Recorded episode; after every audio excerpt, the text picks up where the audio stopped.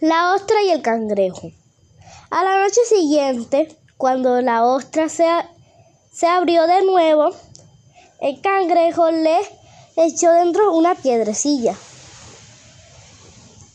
La ostra al, al instante intentó cerrarse, pero el jijarro se lo impidió.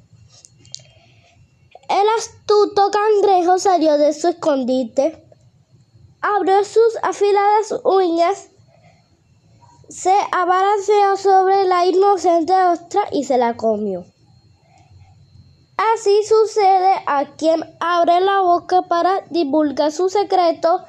Siempre hay un oído, oído que lo apresa.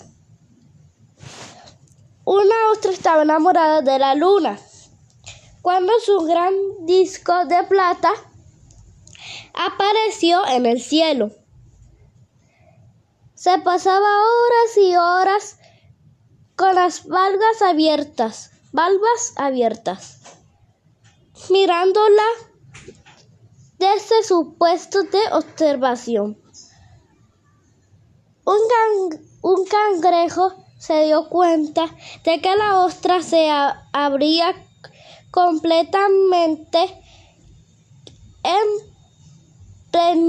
plenulino, digo, plenulinio, y pensó comérsela.